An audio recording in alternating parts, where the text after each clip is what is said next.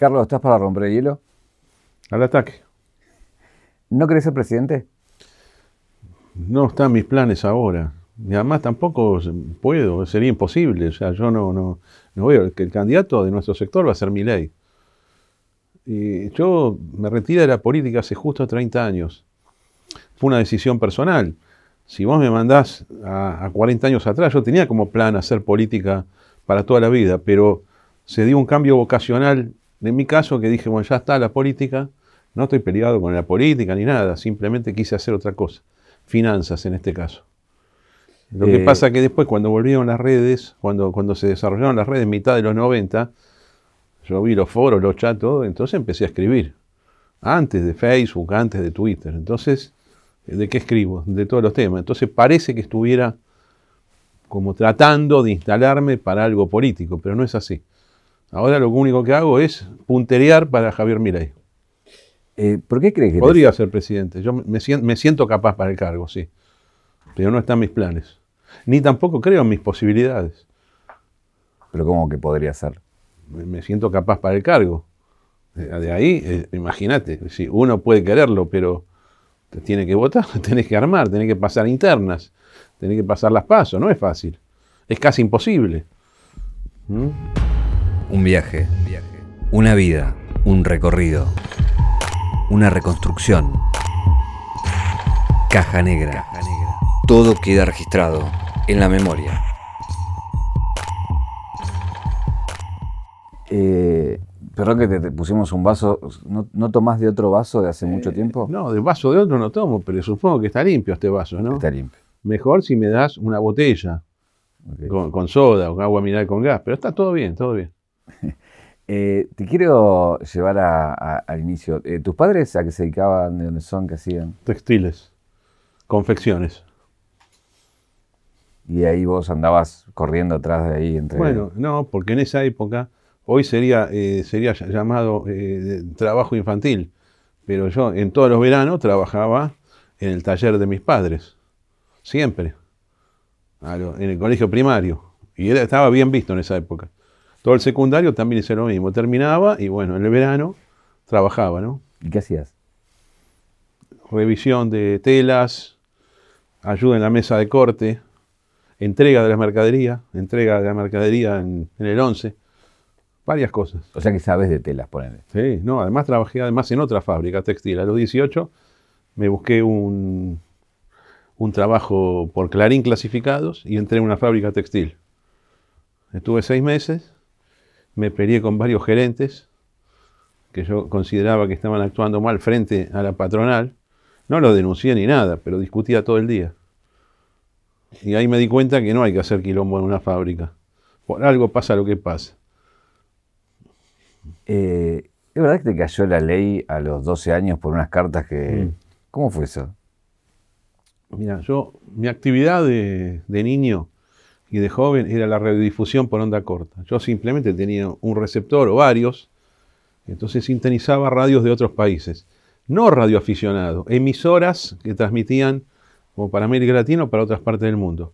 Entonces lo que uno hacía en ese momento eran programas, o sea, radiodifusión. Cuando uno habla de radiodifusión son programas. Entonces yo escribía a las emisoras. Las emisoras a vuelta de correo me mandaban información, alguna política, otra de la programación, cosas turísticas, lo que sea. Y a veces cartas personales también. Entonces, ¿qué ocurre? Año 72, yo llegaba del colegio a la una del mediodía, lo primero, ¿llegó el cartero? Sí, llegó el cartero, había 40, 50 cartas cada día. O sea que era todo un tema abrir las cartas, ver qué llegó y todo. Después contestarla, agarraba la máquina de escribir y contestaba las que tenía que contestar.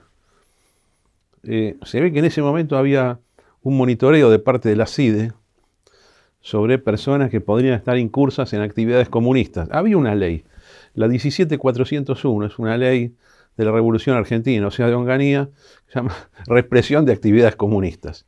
Y yo creo que me vinieron a ver a mí por represión de actividades comunistas. Y entonces yo llego justo del colegio, mi madre está con un tipo que dice que venía de la aduana por represión por tráfico de drogas. Y mi madre dice, pero es mi hijo, tiene 13 años, ¿cómo tráfico de drogas? Bueno, el nombre de él apareció en una libreta de un narcotraficante. Bueno, la cuestión es que no era eso, es una excusa para entrar. Y dice, ¿por qué recibís tantas cartas? Bueno, porque escribo, escucho Radio Moscú, Radio Budapest, Radio Habana, Cuba, las, em, las emisoras de la BBC de Londres, la voz de los Estados Unidos de América y muchas otras de África, Asia, América Latina. Entonces me mandan eso. Ah, está bien, esto es propaganda radial. Bueno, anotá que propaganda radial. No era propaganda radial, había un montón de propaganda comunista. Que yo la, yo la leía eh, al detalle. ¿Por qué? Porque tenía interés en la política ya. Entonces yo me fui formando, escuchando, leyendo. Estupideces de los servicios de esa época. Así fue, se fueron tranquilos. ¿Otra carta que enviaste es a Thatcher? A Thatcher. A Thatcher cuando gana la interna del Partido Conservador en 1974. ¿Que tenías cuántos años? 15.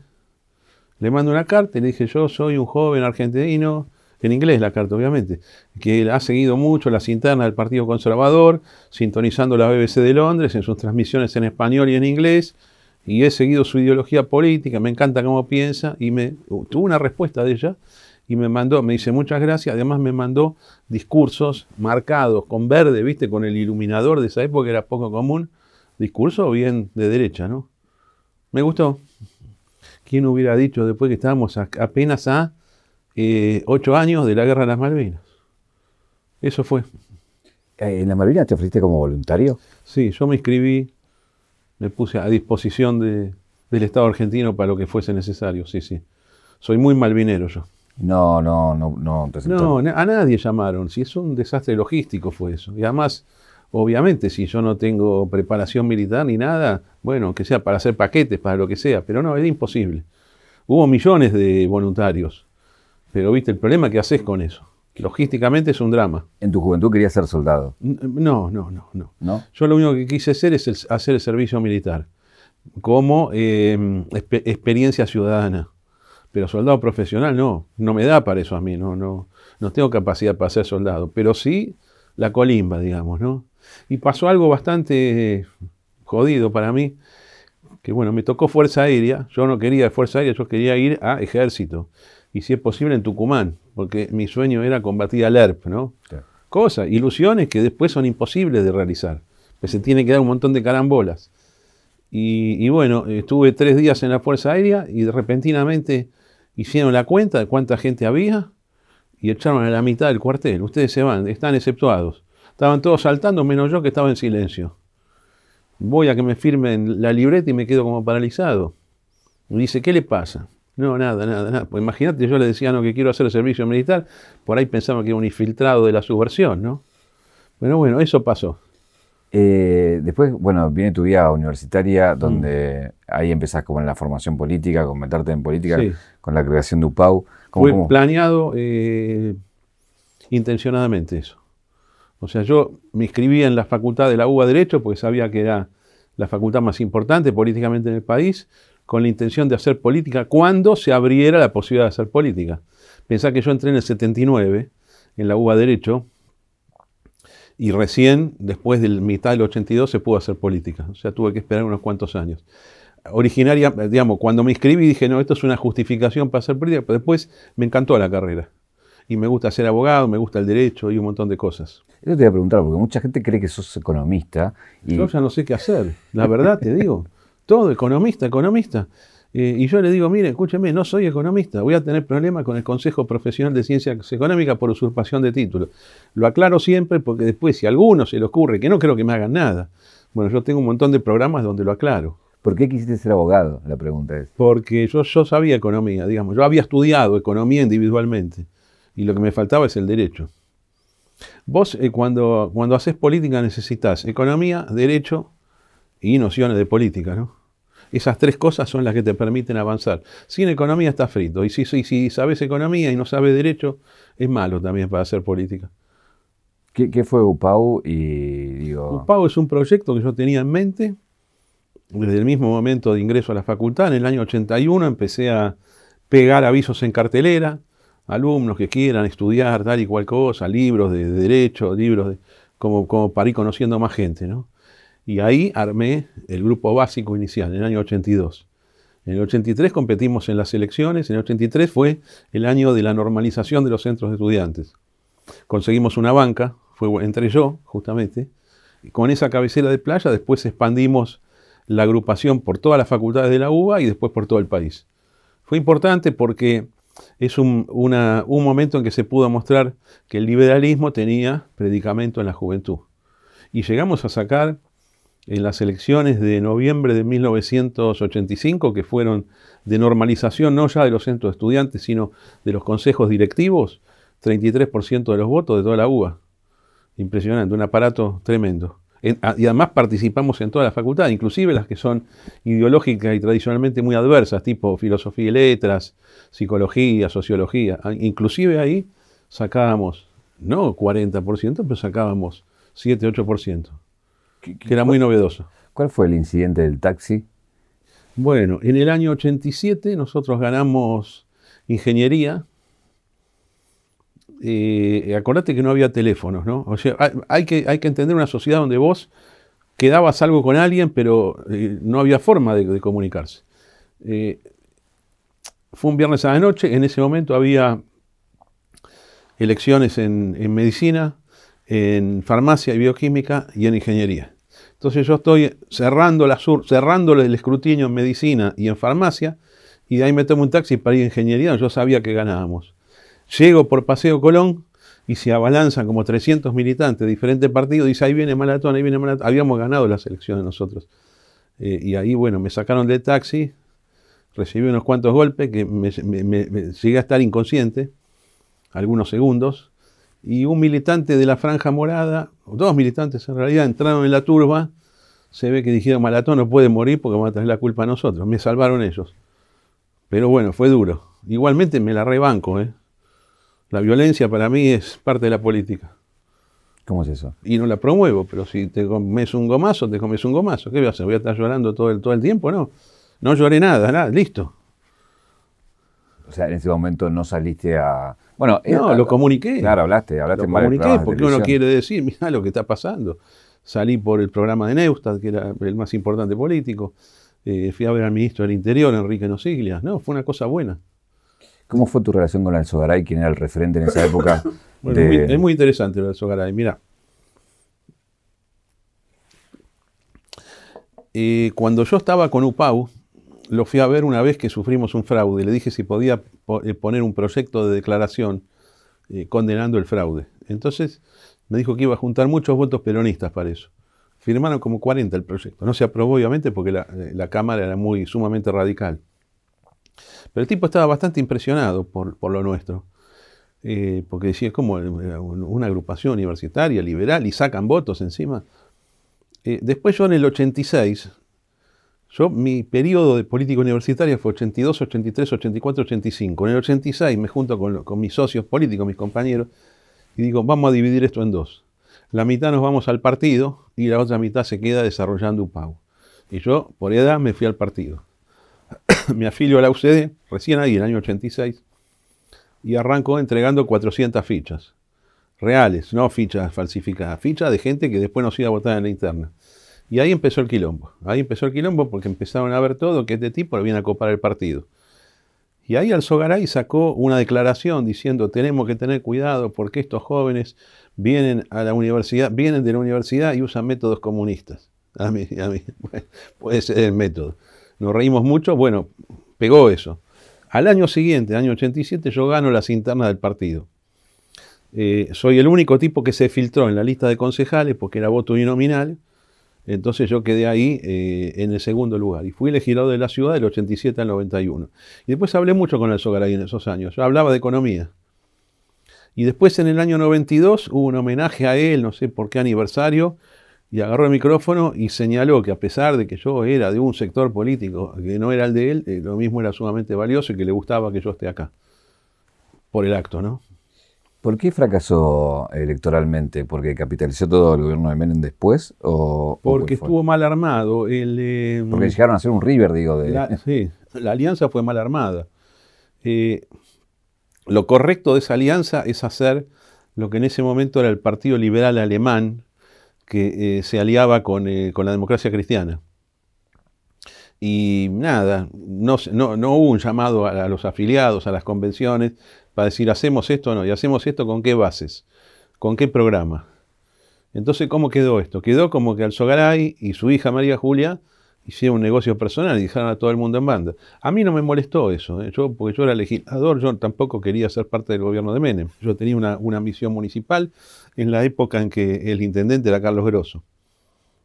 Pero causó mucho malestar, yo creo que ahí, en los años 90, 91, ya perdimos el 40% de los votos del partido por no explicar debidamente las cosas. Y después ya está, olvídate.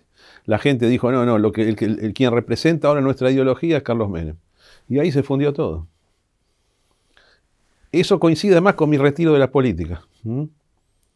Entonces, como que no hay problema. A mí no me afectó ese tema, pero bueno, mucha gente vio frustrada su carrera política iniciada muchos años antes. ¿Pero la política te aburrió? ¿La política te mostró una cara que no querías? No, no, no, no. No me aburrió. Eh, me empezó a parecer como más rutinaria y, yo quería hacer otra cosa, quería hacer finanzas. Eh, además, un, momento eh, ideal para hacer finanzas, porque en la década del 90 a nivel mundial los mercados se expandieron, volaron, fue una cosa impresionante. yo desde el año 92 no, no, tuve más ningún cargo público ni nada, nunca más quise tener nada. Pero no estoy enojado con la política, además no soy antipolítica yo, soy un tipo pro política me parece bien hacer política. Pero yo como que necesito ir cambiando de actividad, necesito cosas más vanguardistas.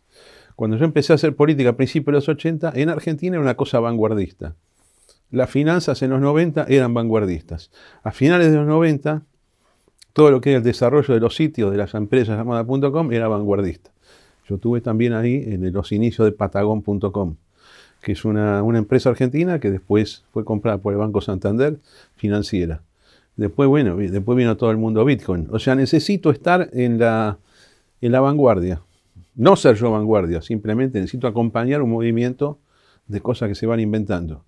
Y cuando pienso en la política lo veo como algo muy cerrado, muy básico, que no me entusiasma tanto. Ayer nombrabas a la empresa de la cual, bueno, vas, te echan, vas a un juicio que ganas en el exterior. Eh, hubo una interna, y en Patagón hubo una interna. La verdad que yo era fanático de la empresa, pero bueno, me enfrenté con, con la gente que, recientemente llegaba. ¿no? Yo empecé en Patagón en, el 98 con los fundadores. En el 2001 tuve una interna contra gerentes yanquis. Vos pensás que era una empresa de cultura argentina, se va haciendo cada vez más gringa. Y bueno, eh, contratan una compañía que hace investigación de empresas, a ver las funciones de cada uno, funciones y misiones, tipo ministerio, y aparece un tipo llamado Carlos Maratón, ¿qué hace? Todo hace. Tanto, ¿En qué país está? En todos. Es persona multitasking, dice no va, la gente multitasking no va. Bueno, eh, peleamos dos, tres meses, hasta que me dice después Wenceslao Casares, si yo necesito hablar con vos, quiero que te vaya de la empresa. Le digo, no me voy un carajo de la empresa. ¿Por qué me voy de la empresa? No, no, bueno, te tenés que ir si no te voy a echar. Bueno, ok. Eh, se había vendido la empresa y todos los, los, eh, los empleados éramos accionistas de la empresa. En realidad teníamos opciones para comprar acciones, pero cuando el Banco Santander compra la empresa, compra también las opciones. Se ejerce el derecho a comprar acciones y, eh, bueno, eh, se armó un plan de pagos eh, en, cuatro años, te iban a pagar el costo de la empresa, el valor de mercado de la empresa que pagó el Banco Santander. ¿Y por qué es esto? ¿Por qué? ¿Por qué no todo? Porque la idea es que vos te quedes incentivado trabajando en la empresa. Bueno, cuando me dicen te vas, me dice, bueno, tenemos a pagar del saldo remanente de las opciones 39%. 39%. Es un derecho adquirido. Yo ya trabajé y ya gané esto. No, 39%. Y es lo que le dije, procedan. Procedan. Me mandaron un telegrama, qué sé yo, me hicieron firmar. Vi que era un despido sin causa. Golazo para mí, mejor sin causa que con causa, si no tengo que... Bueno, entonces hice varios juicios. El despido en Argentina, pero el tema de las opciones tenía competencia norteamericana.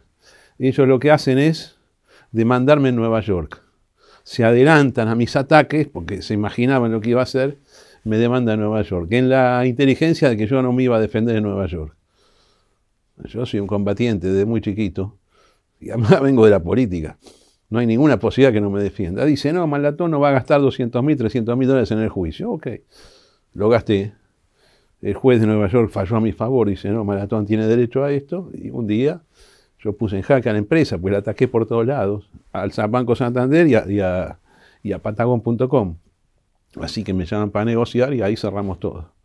Duró dos años hasta el año 2002. ¿Con esa indemnización te salvaste con Porque no es, no es indemnización eso. Bueno, el arreglo, ¿no? La gente cree que es una indemnización por despido. No, es el saldo que me faltaba de cobrar porque yo vendí mi participación en la empresa. Eh, no, es, no es tan juicio laboral eso. No, salvarme, no, no, no. Yo operaba en el mercado, es un, buen ingreso nomás. Pero este tema de que de repente se hizo rico, no, no, no. Es importante, pero no es que yo estaba en la lona y de repente gané esto. No es así. Sí, después, bueno, estuviste en la .com, eh, también en la City. Soy un tipo del mercado, sí. ¿Qué es ser un tipo del mercado? Un tipo que idea activos financieros. Hay cuatro tipos de activos financieros, las acciones, los bonos, los commodities y, las monedas. Son cuatro familias. Y dentro de las monedas después vinieron las criptomonedas, llamadas, mal llamadas criptomonedas. ¿Cuál fue el mejor momento de la Argentina para estar ahí? Bueno, la década de 90 era fabuloso, era muy buena. Especialmente principios de los 90, Argentina voló. En el año 91 voló Argentina, voló al alza, ¿no? ¿Ahí está el poder de la Argentina o no? ¿Qué? ¿Ahí está el poder de la Argentina o no? ¿Cómo el poder? No, que están todos los que tienen un capital y que invierten y que... Ah, no. Hay un montón de industrias, no, para nada. No lo veo así. El poder es el campo, hoy es el campo.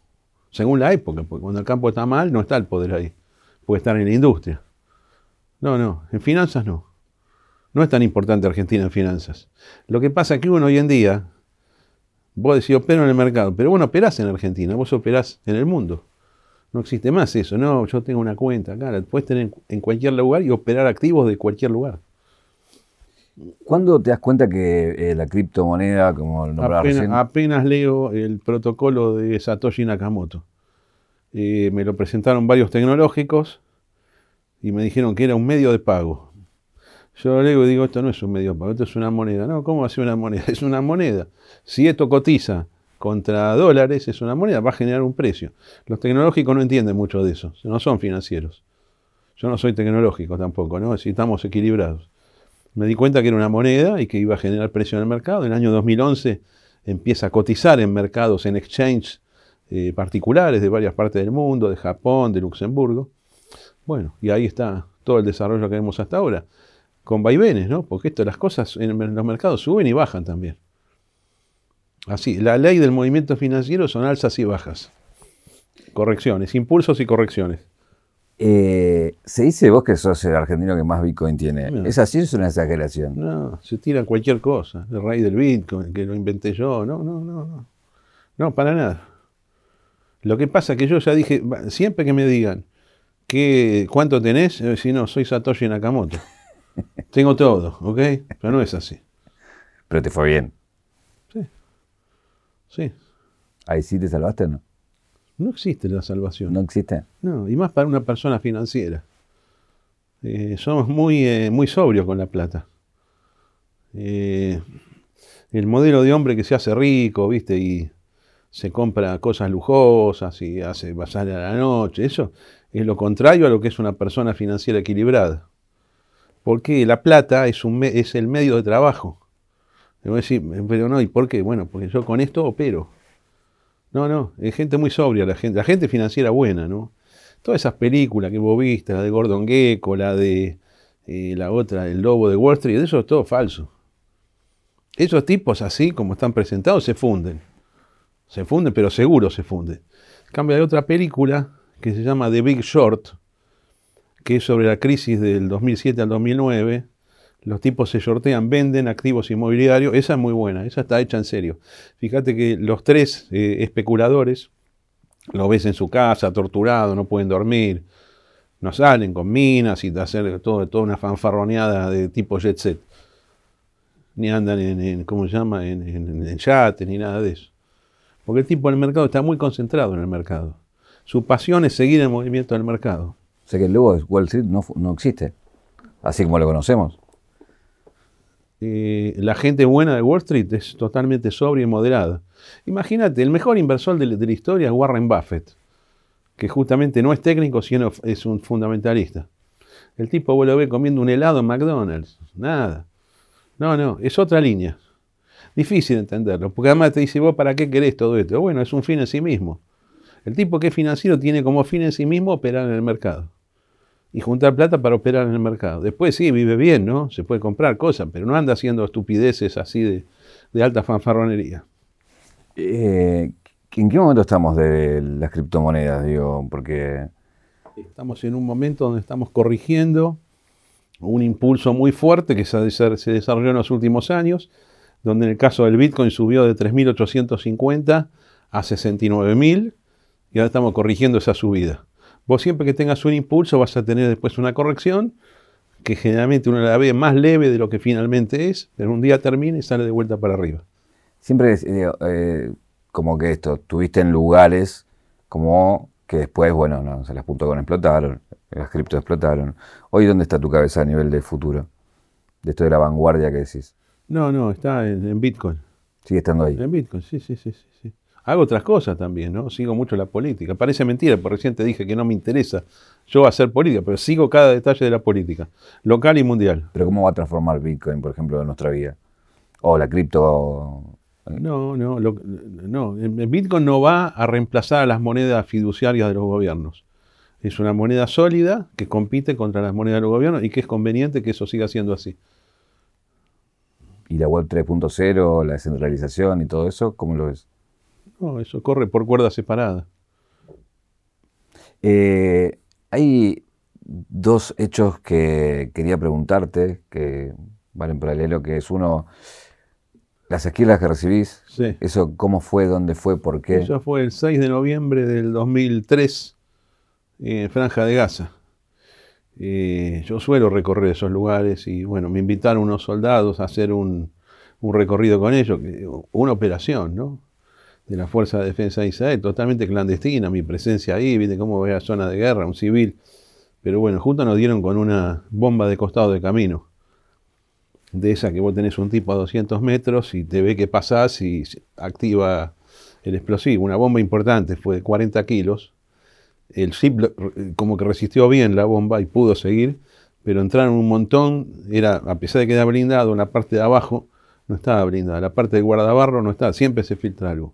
Entonces tres esquilas me dieron acá en la tibia derecha, que las tengo acá incorporadas a mi pierna. Nada, es una fractura. ¿Y todavía sentís repercusiones de eso? O no, no, no, no, siento, que están. Y además suenan cuando paso por, por los detectores y todo eso. Pero no, no, está perfecto. ¿Y otra vez que te secuestraron en Perú? Eh, sí, sí, se puede, sí. Eh, porque yo fui a, Perú, fui a, la, ¿cómo se llama? A, Ayacucho, año 84, que fue todo el tema este de, de Sendero Luminoso. Entonces yo fui para ver la situación con Sendero Luminoso. Sendero Luminoso empieza en el año 80. El día que se vota la Asamblea Constituyente, mm, bajan una torre de, alta tensión. Y bueno, sí, eh, yo estaba con dos amigos. No iba nadie, no había gente que no fuera de ahí. Entonces nos encuentran la Guardia Republicana del Perú, la Policía de Investigación del Perú, ¿ustedes qué hacen acá? Vine a ver cómo están las cosas, les digo. Los tipos pensábamos que eran, pensábamos que podían ser, podíamos ser infiltrados. Entonces nos detuvieron varias horas en un sótano y yo los convencí de que, de que no era, yo no era de sendero, hablando de política con ellos. Y después me mostraron un montón de fotos y gente muerta y todo. Terminó bien la cosa, pero bueno, tuve suerte capaz que desconfiaban y bueno, capaz que era boleta. ¿Eh? ¿Por qué eso de que tengo que ir a ver qué está pasando? Como vas a, Israel, a, Perú, ¿a dónde más fuiste? no, a, muchos lados. Estuve en la guerra civil del Salvador, en la guerra civil del Líbano. Me gusta ir a esos lugares. Porque yo sigo la política. O sea, es, es raro. Yo no hago política, pero sigo la política. Y sigo los conflictos de la política, locales o mundiales. Entonces, si tengo tiempo, agarro y voy consigo algún permiso, me meto clandestino. No siempre hay permiso para ir a un lugar así. Entonces te tenés que meter irregular. ¿Dónde fue el lugar más caliente que estuviste? Ah, el Líbano en 1986. Una guerra civil en serio, tremenda. Esa fue una guerra de todos contra todos. Eran 15 milicias, todo contra todos. Beirut, Beirut y el sur del Líbano. Pero estuvo bueno. ¿Estuviste en combates? Así como. Estuve en, sí, estuve viendo combates. En la zona, en la línea verde de Beirut, en el, en el sur del Líbano, sí. Escuchás explosiones todo el día, pero absolutamente todo el día y fuertes. ¿Y no te da miedo? No. No, tengo poco desarrollado el miedo. ¿Cómo es eso? Sí, tengo poco, no, no, no tengo miedo. A nada. De esas cosas, no. No, no tengo miedo. Tendré algún miedo de carácter psicológico, alguna cosa, no sé. Eh, Viste que uno dice que no tiene miedo, pero en realidad tiene miedo a la muerte, qué sé yo, andás a ver. Pero a esas cosas yo, eh, desde un punto de vista consciente, no tengo miedo. ¿Y a la muerte le tenés miedo? No, no le tengo miedo, no quiero, no quiero que llegue. Capaz que se llama miedo eso, ¿no? Me supera psicológicamente, pero yo si pudiese viviría eternamente. Eh, A pesar de, bueno, te digo, la vida me resulta muy divertida y muy interesante. Eh, Me parece espectacular la vida. ¿Qué es lo que más te divierte? Seguir los acontecimientos, todo lo que va pasando ¿Dónde te gustaría estar ahora, por ejemplo? en Ucrania, en el Donbass, en la batalla de Severodonetsk, que está siendo ganada por Moscú en, este, en, este, en este instante. Fuiste a Rusia. poco. Sí, pero lo que pasa es que yo ya tenía ese viaje de antes de la guerra, y era solamente Moscú. Estuve en Armenia, en Armenia, en la República de Artsakh, que es la otra Armenia, que fui a ver la línea de separación de fuerzas de, de Azerbaiyán con, con- con Armenia, que es un corredor soviético, ruso. Ahí ves los tanques con la Z, con la bandera de Rusia, todo eso. Lo mismo que ves en Ucrania. Y ahí eh, veo que vas y te juntas con gente. ¿Cómo, cómo eso? ¿Te van contactando? No, en Armenia, bueno, fui, fui con, con un amigo que, que es armenio, entonces hablamos con el presidente, con el primer ministro, no, con el, con el ministro de Relaciones Exteriores, hablamos. Hablamos y bueno, yo puedo mantener una conversación así sobre cómo está la situación. No le digo, che, ¿cómo está todo? No, no, yo le saco un tema concreto. Si no, pareces un pelotudo Claro. que vino a sacar una foto, no es eso. Yo cuando voy a un conflicto y me recibe alguna autoridad o algún alguien de la oposición o algún eh, irregular guerrillero, eh, saco los temas correctos. Tenés que tener cuidado porque un día va a decir este tipo, ¿por qué sabe tanto? ¿Cuánto dedicas de tu día a leer y a investigar? No, es que, es que yo te cuento, yo desde muy chico, como vengo de la, on- de la radiodifusión por onda corta, yo a esta hora, todas las noches, se ponía las principales radios del mundo, escuchaba los boletines de noticias y además leía el diario. Cuando aparece Internet, eh, vienen los sitios que te recopilan los cables de las agencias. Entonces yo en mi app tengo Breaking News, con todas las noticias del mundo, de todos lados. Entonces yo en el acto veo lo que está pasando y lo juzgo. Generalmente hago un recorte de eso cuando tengo ganas y lo comento en Twitter o en Facebook. En, en- en medio minuto lo hago eso. Pero yo estoy, tengo una dependencia muy grande de las noticias, no me puedo desentender de lo que pasa y si vos me, me sacás, por ejemplo, un fin de semana, me das una zona sin 3G, 4G, que no hay wifi y todo, yo me siento re- realmente muy mal. O sea, lo sufrís. Sí, desesperante. Yo necesito saber qué es lo que está pasando en el mundo. Además de que sigo los mercados. Pero bueno, voy a decir, viernes a la noche no hay mercado. Ok, cripto hay, pero no importa, suponete que no haya. Pero están pasando cosas Y necesitas saber. todo el tiempo. ¿Qué te preocupa ahora? No, yo estoy, quiero ver cómo, cómo, cómo se define la batalla de- del Donbass. Yo creo que sé cómo se va a definir, pero, pero igualmente es como que tengo un poco de ansiedad para que las cosas se den. Que Rusia capture 2.500 tipos de este grupo neonazi, Azov, que son neonazis, y los tenga, los lleve a, eh, a juicio por crímenes de lesa humanidad, desmoralizó to- a- a toda Ucrania. Te, te preocupa mucho la, la política internacional. C- Sí. ¿Cómo pensás que se viene el mundo en bueno, potencia China, Rusia por un lado, Sí. Estados Unidos? Bueno, va a ser un mundo dividido, no hegemónico, lo cual es bueno. No es bueno que haya una sola posición en el mundo, tiene, tiene que haber muchas. ¿Y pensás que hay- haya otra moneda fuera del dólar que tenga peso? ¿O Sí. El euro tiene peso, el yen tiene peso, la libra tiene peso, franco suizo tiene peso. Y ahora puede ser que tenga peso la moneda rusa y la moneda china. por culpa de Estados Unidos. Estaban muertas esas monedas. Nadie las quería, pero la locura de Estados Unidos es decir, yo le confisco a la Unión Soviética los depósitos en todas partes y a los rusos también le confisco. Totalmente ilegal eso. Pero bueno, entonces, ¿qué hacen los tipos? Dice, bueno, ahora voy a comerciar en mi moneda y digo que me paguen en mi moneda, en rublo. Y puede ser que por esta torpeza de los Estados Unidos vos tengas ahora menor utilización del dólar y utilización de estas monedas regionales que están, que, están surgiendo. Sos alguien muy activo en Internet, desde siempre lo mm. fuiste. Eh, ¿No tenés CM? No, no. ¿Sos community. Sí. Pero no, no, no, olvidate. Eh, soy, digamos, tengo suficiente soberbia intelectual como para no ceder mi escritura a nadie. Así nomás te lo digo. No, no, es imposible. Porque parece que tuviera un community manager. No, porque estás todo el tiempo. Sí, bueno, escribo yo. Escribo rápido. Pienso y escribo. Pero aparte usas mucho el humor todo el tiempo. Bueno, que la política es un poco joda, ¿no? Pasan cosas ridículas en la política. Entonces, trato de exponerlo. Pareciera como que vos te estás riendo todo el tiempo sin reírte. un poco sí, un poco sí. Creo que te parece lo más gracioso de la política del último tiempo. No, no, qué sé yo, hombre, no. Eh, no sé, ayer estuve en la televisión, viste, y hablé con, Miriam Bregman y después hablé hoy con Solano, que dice que no, que, que mi ley quiere armar a la población y que no puede ser. Yo le digo, cuando estaba el ERP, porque ellos, no, no es que son del ERP, ellos vienen de la corriente trotskista. Entonces, eh, bueno, entonces eh, cuando estaba el ERP, ¿por qué ellos tenían armas y nosotros no? Se armó un quilombo terrible hoy con eso. Pero bueno, la verdad que es una joda todo. ¿Vos estás a favor de que la población se arme? Sí. Armas libres. Es la única forma que se pueda defender la sociedad frente al tipo que ilegalmente tiene armas. Tenés que equilibrar los tantos. Nosotros somos pro armas libres.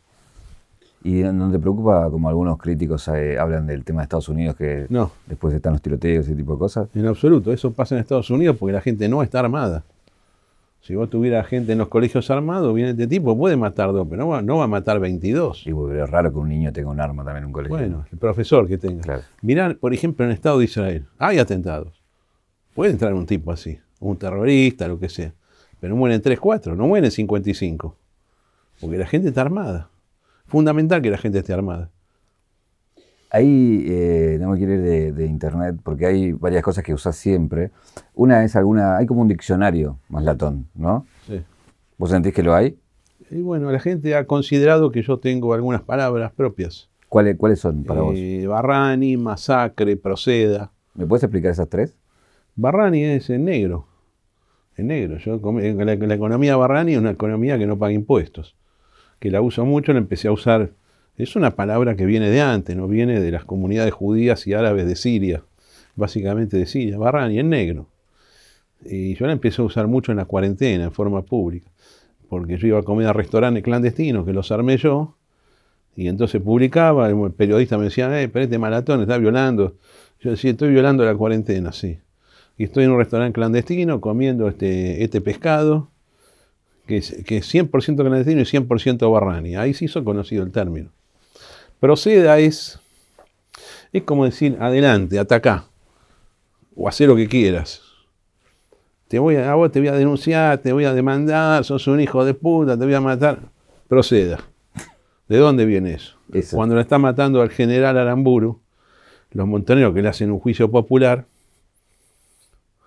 eh, el tipo dice, bueno, eh, uno de los montoneros dice, lo voy a tener que matar, general.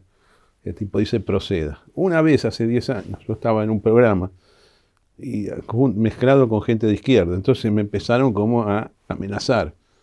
No tengo problema con las amenazas, decir lo que quieras. Y entonces le dije en televisión, procedan. Y de ahí tomé el procedan y lo uso regularmente, ¿no? Y masacre es una cosa que está muy buena o que está muy mala. ¿Cómo sería?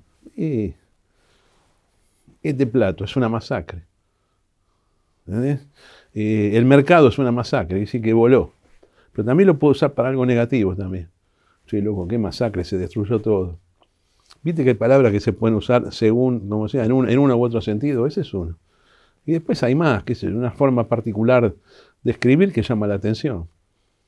Pero es eh, así, como genuino mío, siempre escribí así. El tema de, masacre lo haces mucho cuando vas a comer, ¿no? Eh, ¿Todos los días de tu vida comes afuera? Solamente, desde los 12 años que solamente como afuera. No como en mi casa, mediodía y noche. A ¿Por? veces no como todo el día, pero bueno, mediodía y noche. Porque Porque le dije a mi madre cuando tenía 12 años, no como acá, me voy al bar de la esquina. Entonces agarré plata y me fui al bar de la esquina y siempre comí en el bar de la esquina. Yo vivía en Villa Devoto, había varios, varios bar, bar, restaurantes, entonces iba cambiando. Entonces, para mí salir a comer es una cosa como por default, sí. nunca cocinaste. Sí, cociné. co- co- yo, eh, la, la única co- eh, eh, comida que yo puedo cocinar es la comida macrobiótica. Pero estoy retirado. Y además, mi exceso de peso eh, prueba que no soy macrobiótico. Pero estás, estás eh, veo que también publicás que estás como en esa... Estoy, estoy tratando de bajar. Bajé 20 kilos en el último año, pero es insuficiente. Tengo que dejar 20 más o 30 más. Bueno, seguramente en cualquier momento retomo y llego al objetivo. Eh, hay también una cuestión que tiene que ver con tus gustos. Eh, uno de tus gustos por el Art Deco, que por eso te fuiste a vivir al Cábana. Sí. Siempre me gustó el Art Deco. El Art Deco tiene varias épocas. Hay una muy francesa que va de 1889 a 1914. Después hay otra que va del 18 al 25, que termina con la exposición de París de arte, de arte decorativo. Y después viene todo el modernismo norteamericano, que es Nueva York básicamente. Me gusta todo, pero tengo pasión especial por la etapa de Nueva York, que ponele de 1928 a 1938, hasta, hasta el inicio de la Segunda Guerra Mundial. Pero bueno, me hice muy fanático de esto. Y, si- y entonces mi casa trata de seguir esa línea. La línea decorativa tra- trata de seguir esa línea. ¿Qué es el Cábana para la gente que no sabe qué es? Es un edificio argentino del- que se hizo entre el 33 y el 35, hecho por una chica llamada Corina Kavanagh, que yo creo que era fanática de de Nueva York, que dijo quiero hacer algo acá. Era un edificio de renta, o sea, de, ella era la única dueña. Eh, hasta que llegó la ley de propiedad horizontal y empezó a vender unidades. Hoy vive mu- mucha gente conocida, ¿no? Tenés vecinos muy conocidos ahí. Sí, son 113 unidades. Que, bueno, eh, mucha gente de empresarios y gente... Hay gente. ¿Hay reunión de, consorcio? Ay, ay, claro. Ay. Es, es una cosa muy sumamente conflictiva. Pero tenemos mayoría en este momento. ¿Cómo es eso? Bueno, la coalición que tenemos tiene más o menos dos tercios de los votos. O sea, yo estoy en el oficialismo del Cámara. Sí. ¿eh? Y- Lo maneja mi esposa, Mariquita del Vecchio, Claro. que es muy buena trenzando, es una excelente puntera. Y vos estás atrás, eso es como... La dijo a ella. Ah, ella es... Por ahí le doy una opinión, sí, sí, la Claro. dejo a ella. Ahora compré otra unidad. Ah, Yo vivo en el piso 18A y compramos el 1A. Entonces el 1A lo estamos desmantelando, estamos iniciando un nuevo, un nuevo proyecto. ¿y qué vas a hacer ahí? Sí. Arte, Ah, no es para alquilar ni para vender. Pues tenés mucho arte, ¿no? Tengo algunas cosas, sí. ¿Es verdad que tenés algo de payarols que Sí. llevaste granaderos adentro de... O Sí, eso es un claro, claro, claro. Claro, yo le pedí a Payarols en el 2019 que me haga un escudo de Argentina, que no tenía. Yo trat- he tratado de conseguir buenos y no hay. Entonces me dice, yo lo hago, me hizo un proyecto espectacular. Entonces el día de, de la inauguración, que fue el 12 de marzo del 2020, hice un acto en mi casa. El día 12 de marzo es el, es el- el- día de los símbolos nacionales, del escudo, de la escarapela, la bandera, del himno. Entonces, Payarol consiguió que vengan patricios y eh, granaderos. Y bueno, con música militar, con, con este, con héroes de Malvinas, con el, vino el embajador inglés, el- el embajador inglés. Entonces yo di un discurso ahí, le dije, bienvenido, eh, nunca me voy a olvidar de la, de la ayuda al mundo libre de Inglaterra en la, en la Segunda Guerra Mundial. Tenemos una pequeña diferencia con Malvinas nomás, pero bienvenido, señor embajador. Así fue, Todo esto dentro de tu casa. de mi casa. Gente, por ejemplo, del Instituto Nacional San Martiniano, políticos, amigos del arte, Payarol mismo estuvo. Y después le pedí que me haga una bandera argentina para mi oficina, que le pusimos por nombre Gloria Liberal, que es un homenaje a la bandera y a la escarapela argentina. Y, él dice que es su, obra cumbre. Y tengo también un, eh, un calco del sable corvo de San Martín. Exacto, con la, con, con los, con la falla, con, con los, con los del- tal, tal como está exhibido en el Museo, en el Museo Histórico Nacional. ¿Cuál es la Es obra? el sable, es el sable que, va- que San Martín se lo llevó a Francia, que después se lo regaló a Rosas. Es un calco exacto. ¿Cuál es la obra que más querés de las que tenés? Gloria liberal. Mira. Esta, sí, sí, sí. Te- Tengo otras cosas, de Fioravanti, de Bigatti. Me gusta mucho el arte patriótico. Eh, música, ¿qué, qué escuchás? Todo. Todo. Soy naturalmente, por generación, un hombre del rock sinfónico inglés. ¿No? De los fines de 60 hasta casi final de los 70. Eso como la base. Pero bueno, ya pasó hace mucho tiempo. Aunque King Crimson eh, tiene, ha ha tenido varias formaciones. La última vez lo vi acá en Buenos Aires. Siempre, siempre que viene Crimson yo lo voy a ver. ¿De la música nueva no te gusta nada? Sí, decime vos y yo te digo. No, no sé qué se te No, ocurre. sí, sí, escucho, escucho todo. La verdad que escucho, escucho clásico también, escucho eh, música étnica, folclore de diferentes partes del mundo. No, no, se escucha mucha música. ¿Y escuchás música argentina nueva? También, sí, claro. Rock argentino, por supuesto.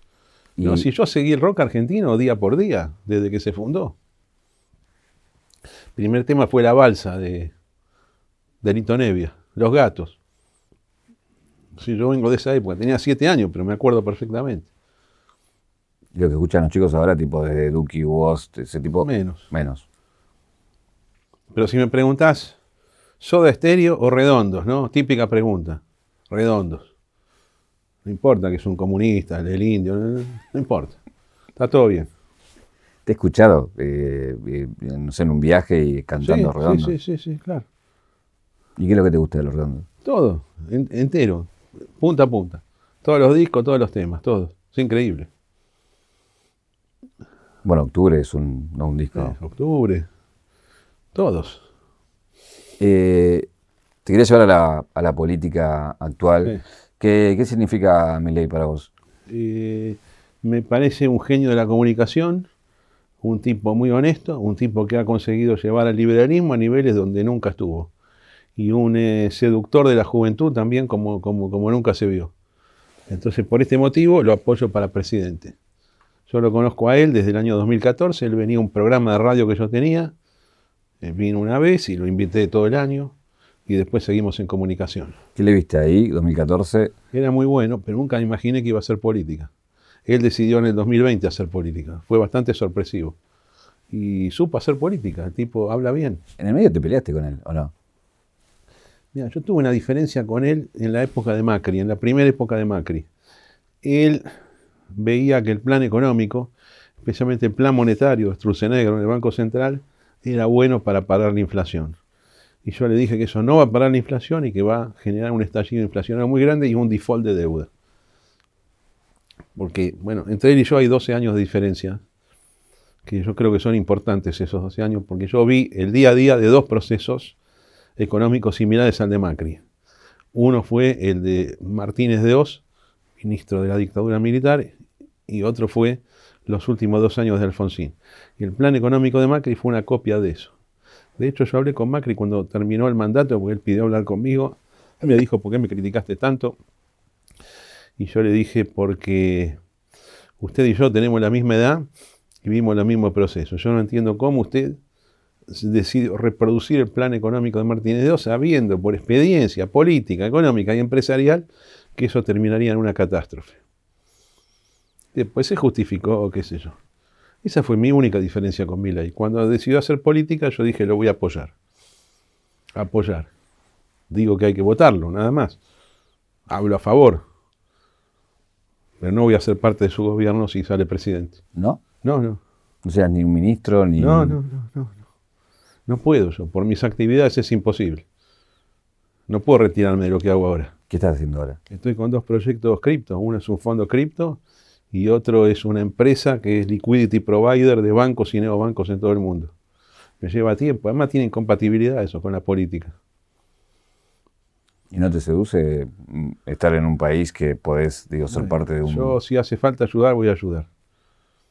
Si él me dice quiero que ocupes un cargo y a mí ese cargo, me, tengo vocación para ese cargo, lo que yo no soy es ese tipo dice, bueno, ¿qué me vas a dar? No, no estoy en eso. Claro. Pero si me dice, quiero que me ayudes en un área, y yo la conozco el área. Porque, viste, esto, esto sí es importante. Bueno, puedes ir a cualquier cargo para, para ocuparlo. Vos tenés que conocer el tema. Lo que yo conozco son los temas económicos, algunos temas políticos, jefatura de gabinete, ese tipo de cosas, pero no voy al Ministerio de Salud, ¿no? Ni a Educación porque me aburre. No tengo ganas de hacer eso. ¿Eh? ¿Por qué decís que mi ley es peronista o decías que mi ley es Porque el método de, de conducción es peronista.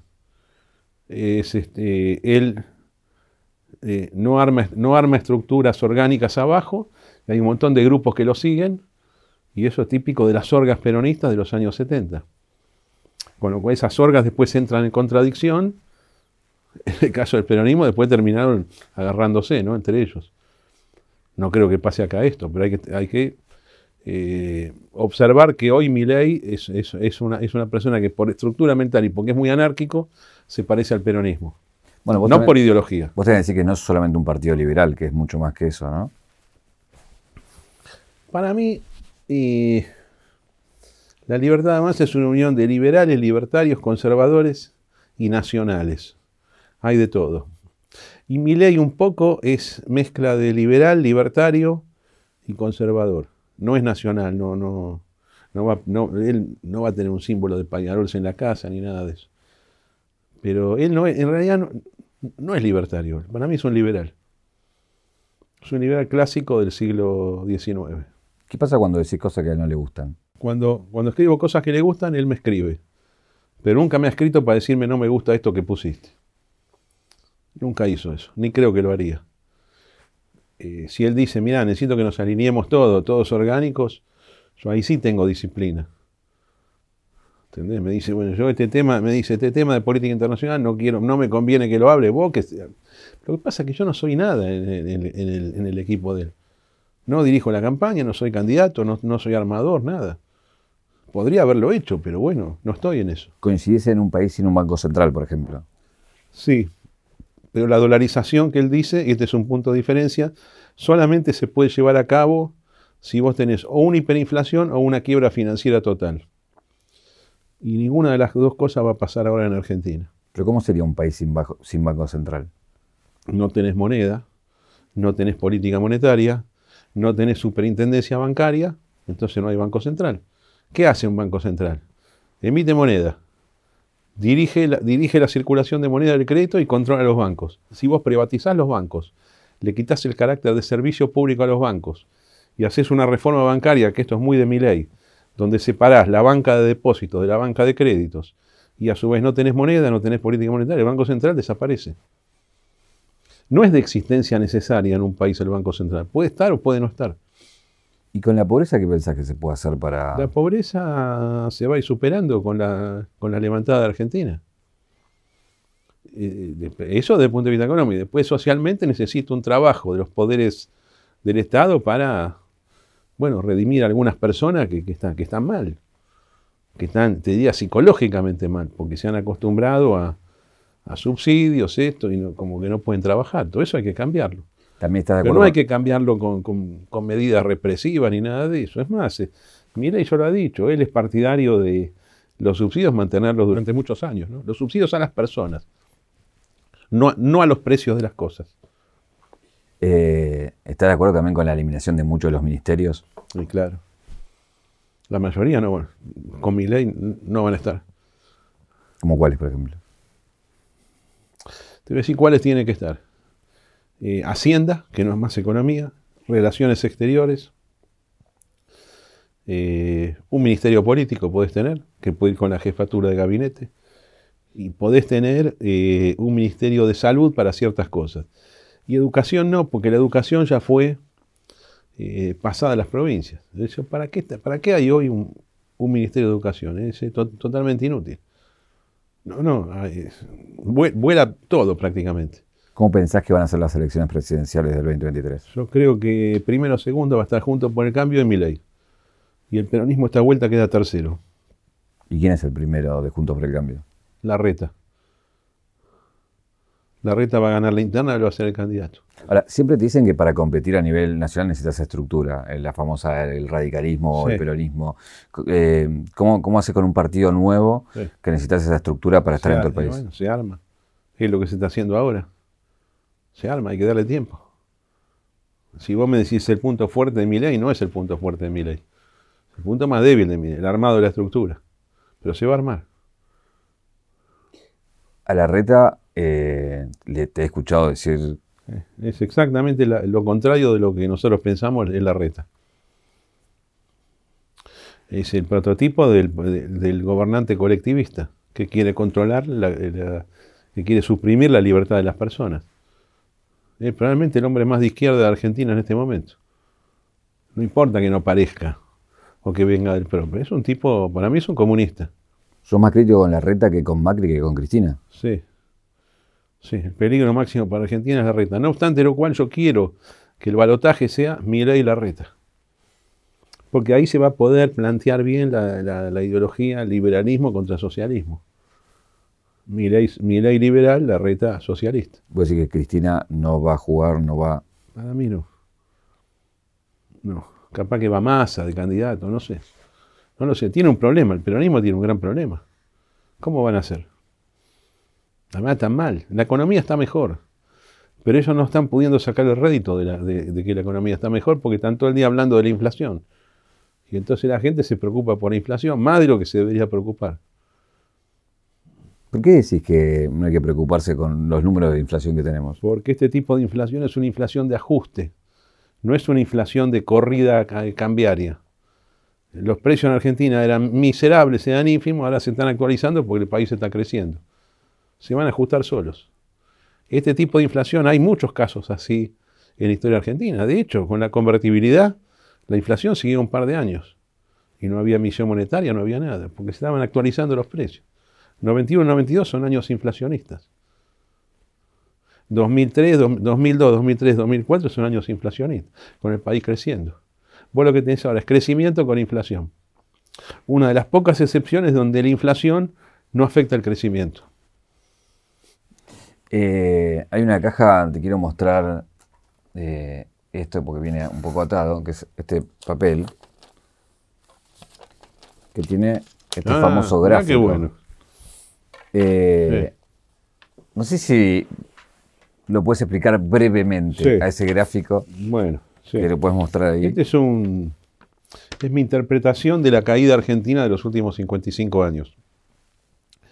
Yo creo que es una caída que se da en siete ondas, siete movimientos, eh, con inicio en julio del 66.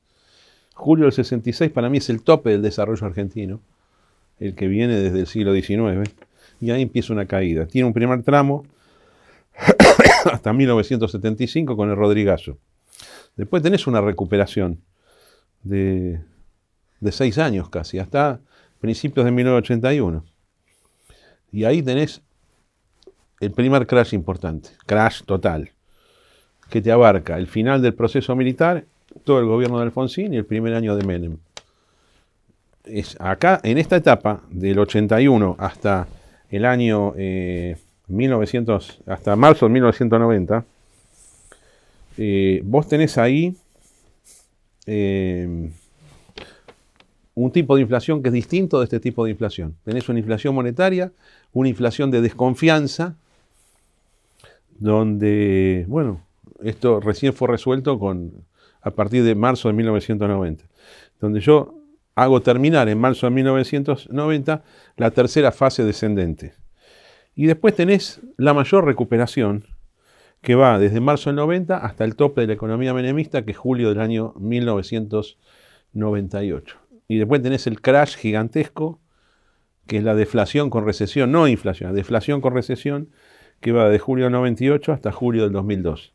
Y ahí tenés una recuperación muy buena, mejor dicho, no buena técnicamente, una recuperación que dura hasta eh, noviembre del 2017, que te abarca Dualde, eh, Néstor Kirchner, Cristina Kirchner, Cristina Kirchner y dos años de Macri. Y después tenés ahí la última caída que comienza en noviembre del año 2017 y termina en octubre del año 2021. Esto yo lo dije antes que suceda, Y bueno, yo lo que, lo que estoy contento es porque en octubre del año pasado la economía empezó a levantar con fuerza.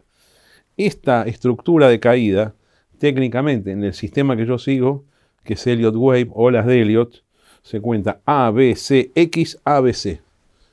Y, y es, es una formación que me permite a mí decir que toda la estructura está terminada. O sea que, que, el proceso de caída argentina está terminado. Y por eso estoy alcista. ¿Eso por qué decís que ahora todo para arriba? Porque terminó la baja. Porque es lo que yo esperaba, que acá en octubre del año, 2020, en el año 2021 terminara la baja. Porque me completa todo un ciclo descendente que viene desde julio del año 1966. Vos para creer esto tenés que creer en la teoría de los ciclos. Yo me dedico al estudio de ciclos. ¿Y qué ciclo viene ahora? Alcista para Argentina, fuertemente. ¿Durante cuánto tiempo? Largo plazo, 55 años por lo menos. Puede ser 89. No directo, ¿no? Vas a ver así, así, así, así. ¿Eh?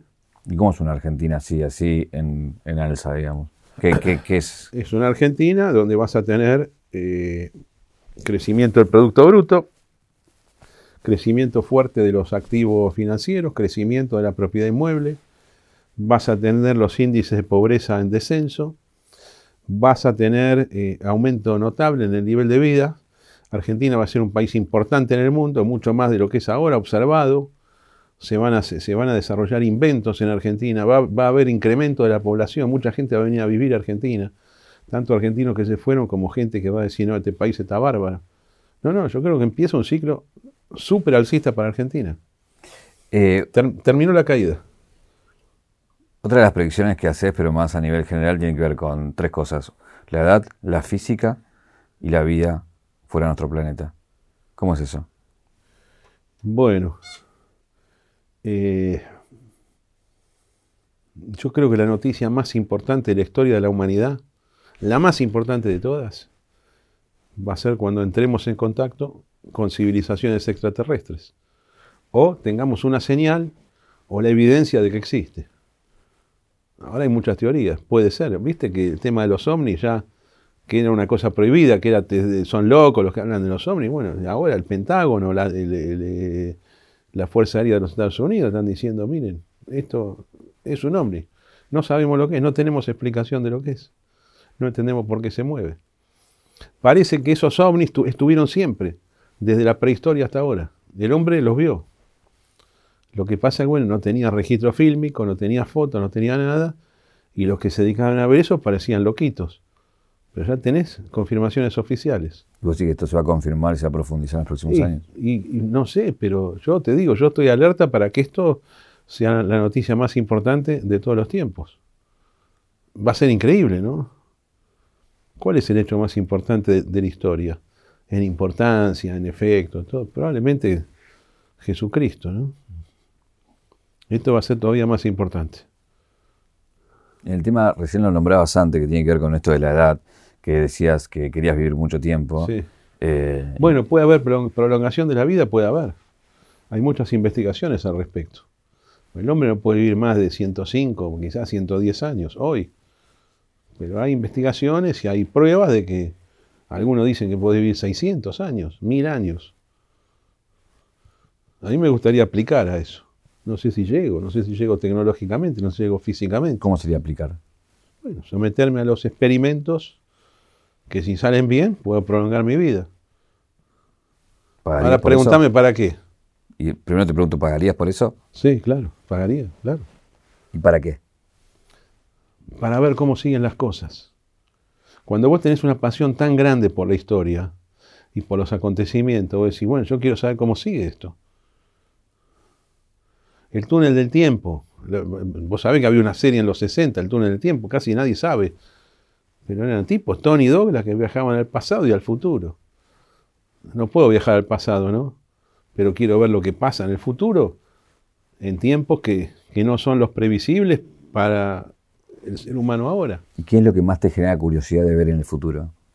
Desarrollos tecnológicos, cómo es el hombre, cómo habla, cómo son los sonidos, cómo son los animales, cómo es el contacto con otras civilizaciones, qué pasa con la economía, qué pasa con los edificios. Cuando hablas de la física, que va a haber Y bueno, porque, y bueno, yo a mí me parece, me parece que si es verdad que los ovnis son ovnis y no son ilusiones fílmicas, evidentemente conocen reglas de la física que no son las nuestras, por el tipo de movimiento que hacen. El tema de los agujeros negros, qué sé yo. Algo raro hay. Pero eso hay que descubrirlo. La física no es eh, estática, si en algún momento se, pueden descubrir cosas. O Es, es, digamos, de baja probabilidad hacerlo, pero, pero puede ocurrir. Esto es un regalo, que lo abras. ¿Ah, sí? Eh, es un anillo de 0800 Don Roach, que regalamos a todos nuestros invitados. Pero está buenísimo esto. Bueno, muchísimas gracias. Un placer, ¿eh? Muy Eh, lindo. Carlos, si, si vamos a la caja negra de tu vida, ¿cuál es el momento que te convierte en el Carlos Molastón que conocemos hoy? Para mí a los 12 años. La mentalidad mía eh, de ahora y el enfoque de las cosas es de los 12 años, 12, 13 años. ¿Pasó algo en particular? Me convertí en una persona muy autónoma. Y no necesité más pedir ayuda a mis padres o no necesité más divertirme con algo. Me armaba yo mismo las cosas. Entre séptimo grado y primer año del colegio secundario. Ah, La personalidad mía ese- viene de ahí. Seguramente de antecedentes antes. ¿no? Yo siempre discutía. Eh, yo digo que soy un forista natural. Yo en el jardín de infantes a los 13 años ya discutía. Discutía con, con la maestra, con la vecina del barrio, con mis tías, con mi mamá, con mi mamá siempre. Entonces este tema de ida y vuelta, tirar una frase, que venga la respuesta, que se enojen, y yo mirar a ver para dónde sigo, es algo como- muy natural mío. Sos un provocador, ¿no? Algunos dicen que sí. ¿Y vos qué Pero lo que escribo es una cosa sincera. ¿eh? No invento cosas para figurar, pero es lo que yo, es lo que yo creo realmente. No invento cosas que no siento, que no pienso. ¿Y cuánto de eso que tirás lo haces para divertirte en el sentido de reírte de la reacción? En verdad todo.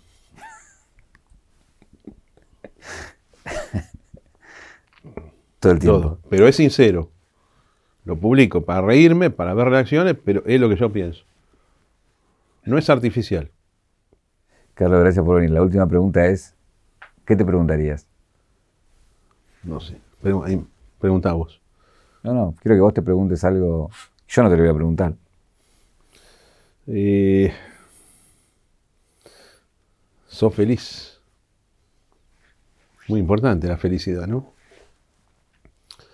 Y soy feliz en un 95%. Lo dije el año pasado para una revista. Gracias, Carlos. Gracias.